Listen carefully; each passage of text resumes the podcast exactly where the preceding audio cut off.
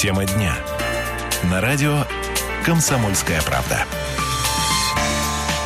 17 часов 5 минут, время Красноярское. Друзья, добрый вечер. Тема дня. А, сегодня у нас 3 октября, пятница. В студии Ренат Каримулин и редактор «Комсомолки» в Красноярске Мария Мишкина. Всех приветствуем. Добрый вечер. Друзья, сегодня мы а, вернемся к одной истории а, интересной, которая произошла в 2009 году. История двух красноярцев, молодых ребят Егора Капустина и Влада Павлова. Ребята в 2009 году тоже в октябре попали в аварию и получили инвалидность. Последние пять лет разбирались с тем, кто виноват в этом. И вот не, не так давно, в сентябре, некие точки точки были поставлены, а сейчас мы к этой истории решили вернуться, потому что ребята сегодня э, у нас в гостях. Егор Капустин, Влад Павлов. Ребят, привет. Здравствуйте. Здравствуйте. Давай, Маш, напомним краткую историю, что было в 2009 году, потом уже с ребятами пообщаемся. Что сейчас? Я думаю, что красноярцы многие помнят эту страшную аварию, потому что это было очень резонансное, конечно, дело. И действительно, Ренат, вот сейчас я сопоставила, ведь ровно пять лет прошло. Действительно, это было 9 октября, и вот посмотри, мы в октябре обсуждаем снова эти события. Это была трасса. Я думаю, сейчас ребята все равно вспомнят эту аварию и расскажут, наверное, более подробно. Э, Влад и Егор ехали на автомобиле, причем ехали по важным э, делам, ехали к дедушке, да, если я не ошибаюсь. Да. Э, на трассу вышли два человека, они были пьяные абсолютно, и не было никакой возможности, ну, по-иному поступить, только резко вывернуть руль, чтобы их объехать, чтобы никого не сбить. И врезались в ограждение, а ограждение было сделано, как выяснилось, таким образом, что оно просто деформировалось, вылетел швеллер и прошил машину насквозь. И от э, одного из, э, соответственно, находящихся в машине людей отрезала ноги, ну, практически полностью, да, у другого стопы. Я вот помню, что долго не оказывалась помощь, что вы помогали друг другу, хотя как это все можно было сделать в такой, в такой ситуации, наверное, очень сложно нам представить. Но давайте вспомним, наверное, Ребят, аварию. если корректно, давайте вам слово все-таки, может, напомните как, как в двух словах хотя бы, как это было, да. Да, ехали в деревню за дедушкой, чтобы привести его в глазной центр, чтобы ему операцию сделали. А, в какой-то момент после Ачинска увидели, э, что по нашей дороге, ну, прямо по нашей полосе движения идут двое человек, шатаются, чтобы их не сбить, э, то есть экстренно затормозили, руль влево и скользом ударились э, в ограждение. Дальше потерял сознание, потому что подушка мне ударила в лицо. А когда очнулся, увидел, что, ну да, разбилась машина. Егор, ну, ты, ты был за рулем? Я да, я за рулем был. То есть, э, ну, смотрю, разбилась машина, все. Ну, нужно идти смотреть, что с людьми. Спасли, не спасли их жизнь. А, пытаюсь выйти в дверь, она не открывается. А, думаю, ну, пойду через заднюю э, дверь. Откидываюсь и смотрю, что-то как-то у меня слишком много, ноги легко вверх поднялись. И вижу там просто фонтаны крови такие из артерии идут. Ну, слышу, Влад рядом кричит, что у него нотк нету. Ну, я думаю, что делать э, говорю, Влад, перетягивай чем-нибудь ноги, а то сейчас истечем кровью. Ну и дальше уже потерял сам сознание. Вот, дальше очнулся, еще раз слышу, кто-то рядом ходит. Ну, раз подал с признаки жизни и слышу такой возглас, о, нифига себе, он еще живой. И начали оказывать мне еще дополнительную помощь, то есть перевязывать ноги ну, я как почувствовал, ну, руками пощупал ноги. То есть левая нога была перевязана уже чем-то, а правая не перевязана. То есть э, спасатель, э, там, скорее всего, кто-то проснулся в окно и давай перевязывать правую ногу. Давай. То есть он... Э, давай добавлю. Да. А, ну да, авария у нас произошла, получается, почти пять лет назад, а, но был еще такой момент. Я во время аварии не потерял нисколько сознания. Поэтому хоть и прошло 5 лет, ну, картина прямо очень, ну, практически перед глазами стоит. Начну, наверное, да, вот как бы сначала то, что вот я видел. А, едем с Егором, сижу на пассажирском сиденье, слушаю музыку, думаю, скоро будем в Богатуре, как бы сейчас повезем обратно дедушку, все хорошо. И тут э, едет встречная машина. Соответственно, выключаем дальний свет э, фар, включаем и сразу же видим перед нами две фигуры. Егор по тормозам, да, как говорит, руль влево, прямо, ну вот, э, смотрю картину, что вот мы едем боком на эти швеллера, и хопс, их задели, сработали подушки безопасности. Все, подушку с лица выбираю, трогаю все тело, ну, думаю, целый, поворачиваюсь на Егора и вижу, что там он просто весь в крови, фонтаны крови просто льются. Думаю, ничего себе, как так могло произойти? Думаю, надо вылазить с машины. А, сам а, вылез с машины, встал на землю и что-то понять не могу, как-то я неустойчивый стою, не так смотрю, у меня обеих ног просто нету конечно, сразу шок, упал, начал звать на помощь. А, подбегают те люди, да, вот которые, из-за которых, собственно, и произошла авария, которые вышли на, ну, которые были...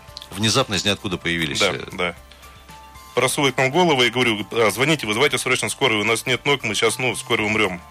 Они э, просовывают лицо, в машине горит свет, потому что двери в машине, как оказалось, выворотило, они открылись. И я вижу, что там просто пьяные, припьяные два бича, которые говорят, что у нас нет телефона. Но, тем не менее, как ни крути им спасибо, они побежали на трассу, начали останавливать машину. Первые несколько машин просто не остановились. Потом один остановился, увидел, какая там у нас жесткая авария, что там люди в крови лежат. И решил Уехал уехать. оттуда, да. Ну, вот. э, Далее остановили несколько машин, оказались водители грузовиков. В принципе, вот, да, водители грузовиков хорошие люди, всегда помогают на трассах. Э, Но, тем не менее, к нам они не подошли, издалека посветили фонариками, вызвали скорую. Э, В тот момент, когда я там кричал, звал на помощь, очнулся Егор, сказал, да, что надо перевязывать срочно ноги, сейчас кровью истечем. Это еще до приезда спасателей. Это да, приезда спасателей. Я был в спортивных штанах, вытащил, собственно, шнурок, одну ногу перевязал, перетянул, вторую нечем было, ну, вот так вот руками, как мог, жал, ну, чтобы как кровь намного меньше шла. Вы никогда не Вот. говорили про боль, а вот боль, она вообще была в тот момент, или Был это шоковое страх, состояние, был ничего не страх. чувствовалось? А, Боль она чувствовалась, но как бы здесь пытаешься не думать о боли. Ну, вот у меня было такое состояние. Пытался не думать о боли, а сделать, ну, все то, чтобы, ну, как бы по максимуму выжить, там, дождаться скорой. И, ну, Да, был скажите, сильный вот страх, шок. В комментариях все равно очень многие писали, этого вопроса не избежать. Какая у вас была скорость на трассе? Что все-таки вы ударились достаточно сильно, значит, и шли хорошо. Э, Даже по данным экспертизы, все-таки сколько ехали? По данным экспертизы 72 километра 72, в час. то есть вполне допустимо, 90 у нас на трассе, и тут никаких э, Она проблем была, нет. да, почему еще меньше, чем 90? Потому что это было уже темное время суток, и шел дождь. Тут даже, ну, 90 было ехать уже опасно, поэтому мы столько с такой скоростью, в принципе, не ехали, не превышали. Вас доставили в Ачинскую больницу. Да, в Ачинскую. И вы успели еще позвонить э, своим э, женам. Да, это в процессе, когда мы ехали в скорой, Егор пришел в себя, у него был в руках телефон, да, он успел набрать жену, сказать, что мы не доехали, Да, что у я нас хотел нет бы ног. еще по скорости сказать. То есть э, вследствие по уголовному делу, которое заводили после аварии, то есть установило, что с ближним светом мы могли ехать э, безопасно, да, то есть не нарушая пункт 10.1 а, со скоростью 80 км в час, а с дальним светом там больше 110 км в час мы Но это ехать. загородная трасса, стандартные Загородная правила для трасса, загородных да. трасс. То есть э, при том, что темно, при том, что дождь, то есть э, безопасная скорость должна была быть с ближним светом фар 80, с дальним э, 120. Это на самом деле чудо, что остались в живых. И вот сейчас вы Просто рассказываете, чудо. и даже до сих пор в это не верится, что Ребят, мы сидим мы и э, разговариваем. после новостей разговор продолжим. Короткий вопрос еще вот с теми э, людьми, которые первые к вам приехали на помощь. Как-то общались после э, аварии? Спасатели, медики? Может, как-то контакт поддерживаете? Нет, Нет. даже вот спасатели не знали и не видели, кто это. Друзья, разговор продолжим после э, выпуска новостей и рекламы. У нас в гостях Егор Капустин и Влад Павлов. Друзья, я напомню, что сегодня говорим, вспоминаем, вернее, э, трагедию, которая произошла в 2009 году, э, аварию, в, которой ребята получили инвалидность. Сегодня, спустя пять лет, они у нас в студии. В студии также Мария Мишкина, Ренат Каримулин. Друзья, на новости уходим, после вернемся, не переключайтесь. Тема дня. На радио «Комсомольская правда». 17.17 в Красноярске. Друзья, продолжаем тему дня. Меня зовут Ренат Каримулин. Вместе со мной в студии «Комсомолки» сегодня в пятницу, 3 октября, редактор «Комсомольской правды» в Красноярске Мария Мишкина. Маша, еще раз привет э, всем. И, друзья, у нас в гостях наши сегодняшние гости Егор Капустин и Влад Павлов. Э, Ребята, которые в 2009 году э, получили травмы в аварии на трассе в Боготол. Друзья, перед выпуском новостей вспомнили, как это было. Давайте все-таки теперь к, наверное, ну, к тому, что происходило позже в ваших жизнях, в ваших семьях. Мы на странице комсомолки об этом писали. Э, Сейчас э, поймите меня правильно.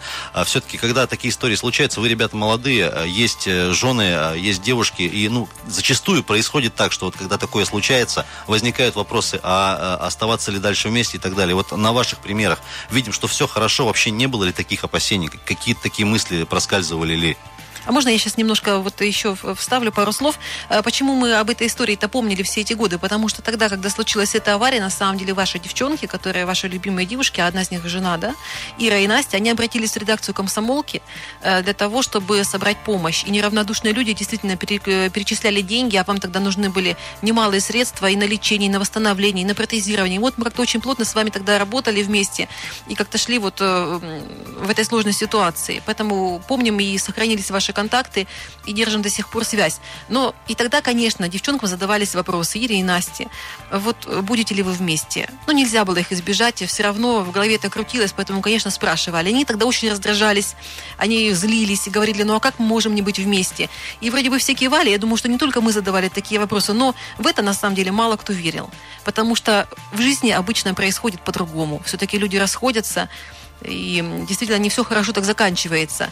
А сегодня, когда прошло пять лет, и мы снова с вами общаемся, мы узнали, что вы сохранили свои отношения, что Ира вместе с Егором, Настя вместе с Владом. И, конечно, об этом хочется поговорить, как удалось сохранить эти отношения и, и насколько это было сложно. Было, конечно, сложно. То есть э, вся основная нагрузка по домашнему хозяйству и так далее легла на плечи жены, в принципе. То есть я чем могу, помогаю ей, да, то есть что помогло преодолеть. То есть э, полностью процесс восстановления помогали наши жены проходить. То есть они помогали нам э, проходить медико-социальную экспертизу, когда инвалидность устанавливали. Они нам помогали, когда нужно было выбивать ну, хорошие протезы, то есть восстановиться, да, то есть они полностью два месяца с нами жили в протезных предприятиях, где проходили протезирование. Вы действительно физически были все это время вместе? Да. А, Влад, могу да. сказать, да. У нас самые лучшие жены в мире. Особенно у меня. Да, конечно, особенно. Но, мне кажется, не каждый Нет, было об этом тяжело. Смотрит. Были такие мысли, да, что у нас нет детей, да, они могут нас спокойно бросить. Ну, вот честно, да, такие мысли в голове были, но вслух никогда этого не говорил. Наверное, говорю сейчас даже об этом впервые мысли такие были. Но жены у нас на самом деле молодцы, они нас не бросили, они к нам сразу же вот приехали, там спустя два часа э, после аварии они уже были в Ачинске, приехали из Красноярска. Они там ночевали в больницах, э, потом дальше, когда мы в больницах лежали, везде с нами приезжали, да, вот как Егор сказал, ездили вместе с нами на протезирование. Помогали нам ходить, учили нас ходить, как вот сейчас вот э, у меня ребенок, ему полтора года. Вот, его жена учила ходить, и точно так же вот меня учила ходить вот буквально 4 года назад заново. Это было тяжело, это было очень тяжело. Были опасения, но жены наши молодцы. Наверное, у них все-таки какой-то особенный характер. Наверное. Э, Влад сейчас сказал, что не было страшно в момент аварии. Я думаю, что было, наверное, страшнее вот тогда, когда вот эти мысли приходили относительно возможного расставания. Так, так ли это? Не, ну, вообще, это был очень страшный период такой жизни.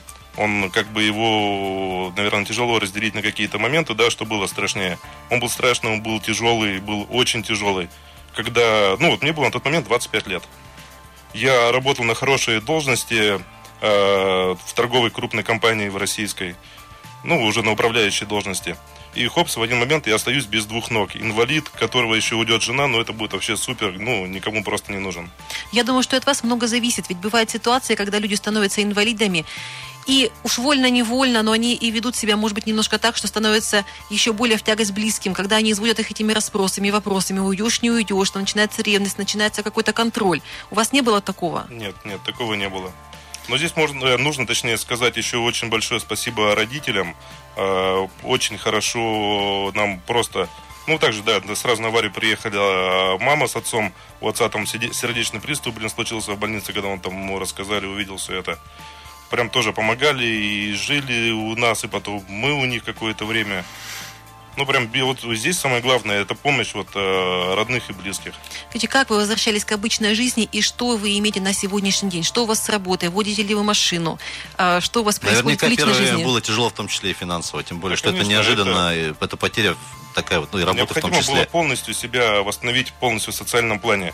Когда ты живешь, не задумываешься, да, там, как тебе банально там принять ванну, подняться по лестнице. Сейчас, э, ну, это очень тяжело. Водить машину, да, в том числе. Ну, как бы как вот, но тем не Влад? менее. Ну, в данный момент э, я сейчас пока временно без работы, потому что, ну, до этого работал в торговой компании, после аварии отработал достаточно большой, ну, как промежуток времени, полтора года работал директором тоже крупной компании. Ну, меня уже физически не хватает на работу, потому что это постоянные поездки, встречи. А я сейчас не могу столько двигаться, столько ходить, сколько это необходимо. Ну, это какой-то переходный период, я так понимаю, все равно работа будет, э, ну, естественно, не без надеюсь, этого. конечно.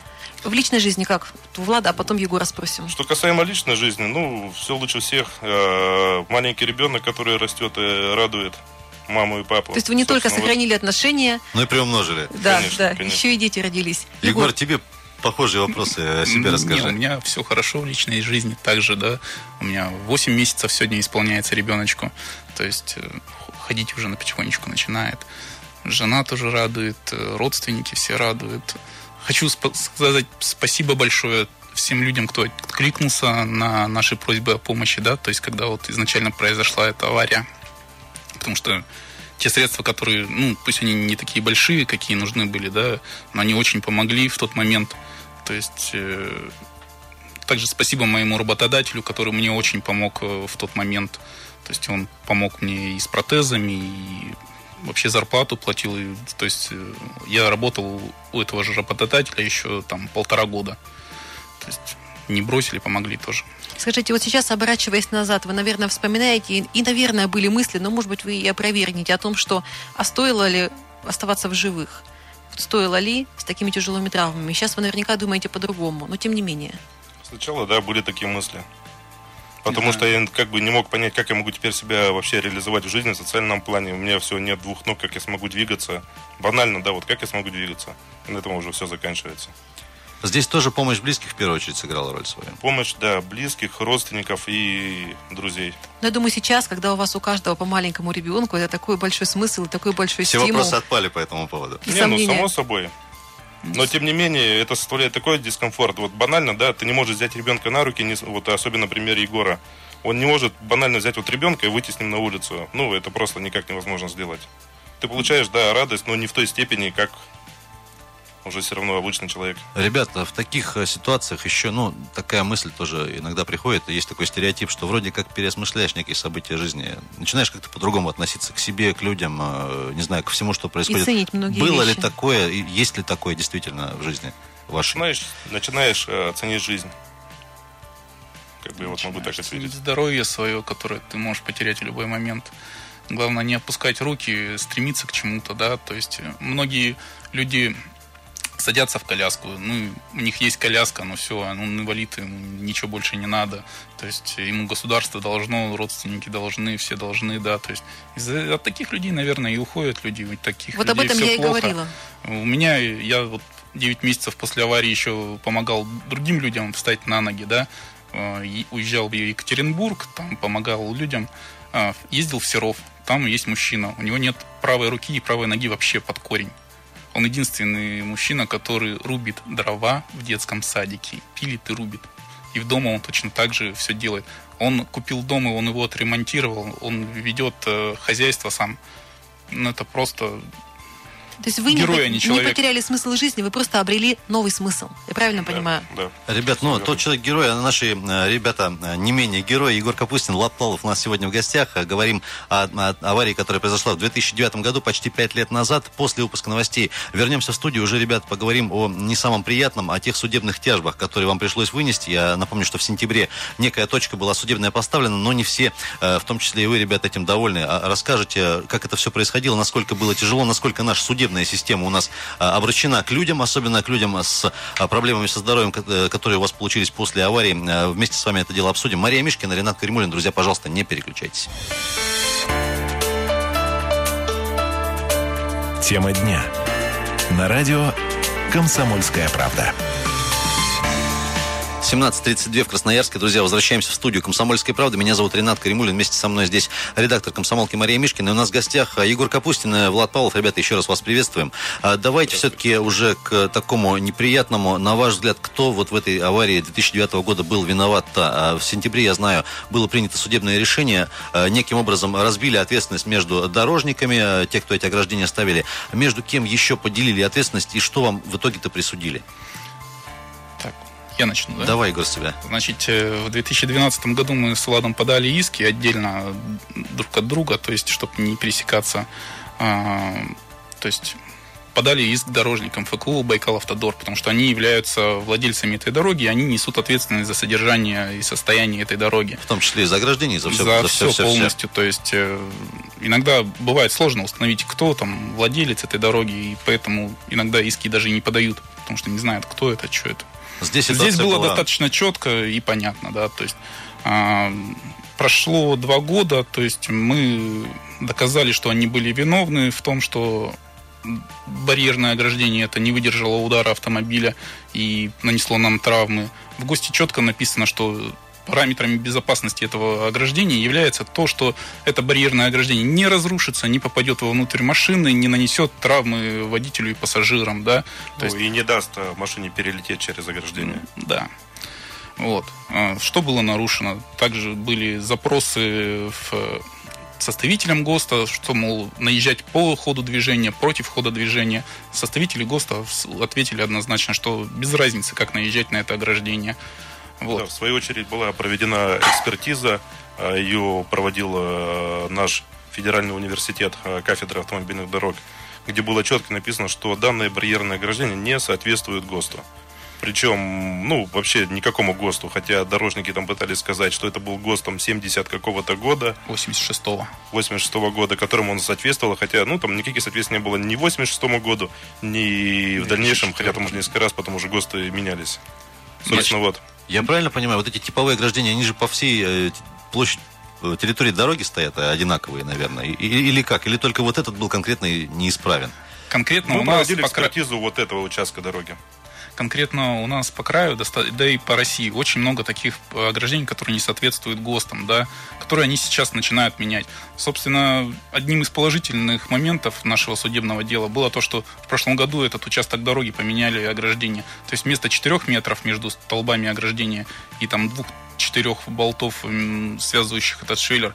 Там установили нормально, хорошее, соответствующее ГОСТу ограждение, об которое там сейчас никто не разобьется, не покалечится. Спустя 4 года после аварии. Да, спустя 4 года. Ну вот мы с вами говорили за эфиром, что когда вы летели в это ограждение, вы даже не могли подумать, как, какой катастрофой все обернется, потому что Конечно. Э, машина была бы слегка помята, то есть вы успели это осознать, и не было каких-то там тревог, да, хоть это все и моментально да, случилось. Первый момент то, что да, машина была застрахована в каске, а второй момент у нас был, ну, реально не сильный удар мы это ограждение на тормозах э, задели скользом и получили просто такие травмы. Причем, да, вот кроме того, что вот э, какие нам травмы предо... Э, сделали вот эти швеллера, это то, что нам отрубило ноги, мы больше не получили ничего. То есть не сломали там руку, ногу, разбили нос, там поцарапались. Вот больше ничего. То есть, если бы ограждение было должным, как оно вообще должно да, было мы быть. просто разбили, как вот Ничего есть у машины бампер, фары, Заменили фары и поехали дальше. Ну, собственно, можно и так сказать. Давайте теперь о том, э, что присудили. Ой, здесь прямо и смешно. Как, как, как вину распределили, вот самое главное. Ну, вина здесь была распределена следующим образом. А, то есть дорожная служба, которая отвечала за данное ограждение, а, суд ей определил 50% вины, 25% а, легло на пешеходов, которые вышли на дорогу, и 20% собственно на Егора, так как он был водителем. Так. Да. Вот, То есть хотя... ты, ты тоже оказался виноват? Мы... Я, оказывается, тоже виноват в том, что мы подавали... не по КОСТу сделано было, да. И в том, что людей объехали, да? да Мы подавали заявление жизни. о том, что халатное отношение к своей работе у компании Байкал Упаравтодор, что привело к тяжким телесным повреждениям. Вот, и причем тут вообще вина и как произошло ДТП, собственно, а, было следствие, было уголовное дело заведено на Егора, где черно по белому написано, что он не виновен, он не нарушил никакие правила. Вот, а с чего суд опять его обвинил, обвинил пешеходов. Но тем не менее, значит, вы отсудили определенные суммы компенсации, это моральный ущерб первой части, второе пожизненное содержание. Что за сумма? Ой, суммы очень смешные. Когда мы на суде услышали эти суммы, мы просто, ну, честно, не поверили. Э, за то, что вот э, у меня, да, нету двух ног, а одной голени там нижняя треть, другой верхняя треть, э, что как бы исковеркана вся жизнь. Мне присудили 300 тысяч морального ущерба и 5 тысяч в месяц э, ежемесячная компенсация. Утраченного заработка. А да. у Егора? Ну, у меня чуть получше получилось с одной стороны, чуть получше, с другой похуже, да. То есть морального вреда мне 250 тысяч назначили, 10 700 мне назначили ежемесячной компенсации. А возмещение на лечение, на протезирование, вот ну, это как? Владислава было, там он подавал эти требования, я не подавал. Мне было принципиально выиграть этот суд, чтобы было решение суда, что да, действительно, Байкал Автодору виноват. Ребят, ну с простого начать. Я вот не понимаю, почему между вами вот такая разница по суду, хотя бы в тех же цифрах. Ну, разница в травмах. Разница в зарплатах, там еще зарплаты рассматривали. Белых, скажем так, да. Зарплаты, которые у вас были вот да, до да, этого. Там много факторов учитывалось. Да, люди не работайте за серую зарплату, вам иначе будут маленькие компенсации назначать. Вот смотрите, я так понимаю, что вы будете оспаривать это решение, а мы сейчас еще об этом скажем. А виновная сторона, она-то согласилась или нет? Нет, она нисколько не согласилась. 18 а сентября Байкал Упр Автодор а, подал очередное заявление в Верховный суд в том, что даже вот они оспаривают вот эти вот суммы, которые нам присудили.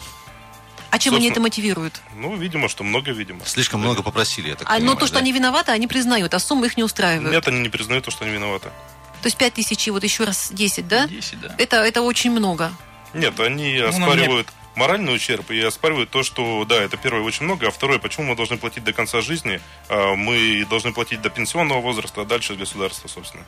Но вообще-то это уже прецедент. Я вообще не помню, чтобы такие решения принимались о пожизненном содержании.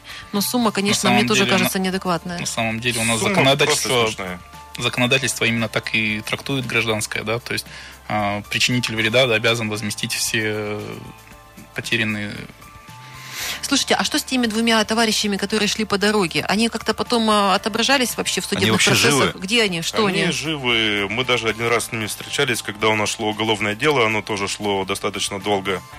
Э, Мы ездили к ним на очную ставку. Они живут под городом Ачинск. Э, Есть садовое общество, они живут там в вагончике. То есть это люди без определенного места жительства. Назовем их дачниками. А суд что-то пытался им присудить? Хотя бы пытался или нет? Просто интересно. Я понимаю, что фактически с них ничего не возьмешь. Ну, если посмотреть, да, наше решение, то получается, да, что они должны вот э, 25, по- половину вот этих сумм, которые присудили Байкалу Правтодору, тоже они нам должны. То есть абсолютно формальное решение, которое выполнить, конечно, нереально. Я думаю, тут и говорить не о чем. Ребят, конечно, два года у вас, негде. э, с 2012 вы говорите, вы судитесь, да? Два, с го- 12. два года ушло условно на вот все эти судебные тяжбы. Сейчас оспаривать еще какое-то время будете уже вот, э, и в том числе и сторона, вот, э, на которой это все возложено. Дальше Ответчик. какой алгоритм э, действий? Сейчас чего, сейчас чего ждем, чего ждете вы? Ну, на самом деле, да, вот у нас шли суды. Мы судились сами без адвокатов, потому что, ну, первое, у нас э, нет таких средств, чтобы оплачивать адвокатов. А, ну, наверное, это главное, почему мы судились без адвокатов, да. И мы всегда упирались э, в стену, потому что с ответчика стороны приезжали очень опытные адвокаты. У нас э, суды советские проходили, ну, в основном мы молчали, они говорили, потому что, ну, мы повторяли одно и то же. Совсем соглашались. э, Ну, как тоже. же, не совсем мы соглашались, мы всегда твердили свою точку зрения, что мы по образованию инженеры, в принципе, очень легко понимаем, да, что такое ГОСТ, что такое соответствие ГОСТу, что оно должно быть и что, ну, не должно быть обратного. Вот, мы это повторяли и твердили на каждом заседании. Далее, когда советский суд вынес решение, мы обратились в Краевой. Краевой суд одобрил это решение, причем заседание у нас шло буквально три минуты. Причем таким образом, ну не знаю, вот мне составило, э, оказалось, так- сложилось такое мнение, что судьи, они даже не были знакомы с делом. Потому что когда мы вдвоем зашли в зал суда, Игу- э, судья на Егора сказал, ну, когда да, говорят, там, встать, суд идет.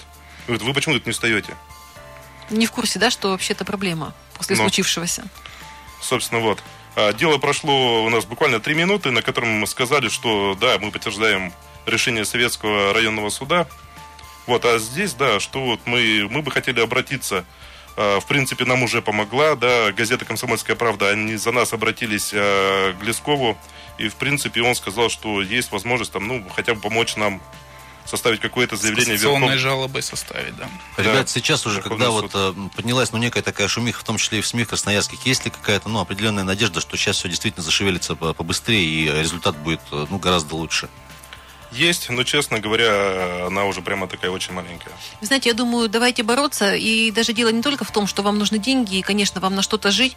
Я думаю, что виновные должны быть наказаны. Вот, совершенно Для верно. того, чтобы они не повторяли таких ошибок, которые стоят кому-то вот сейчас здоровье очень серьезно, да, а могут и жизни.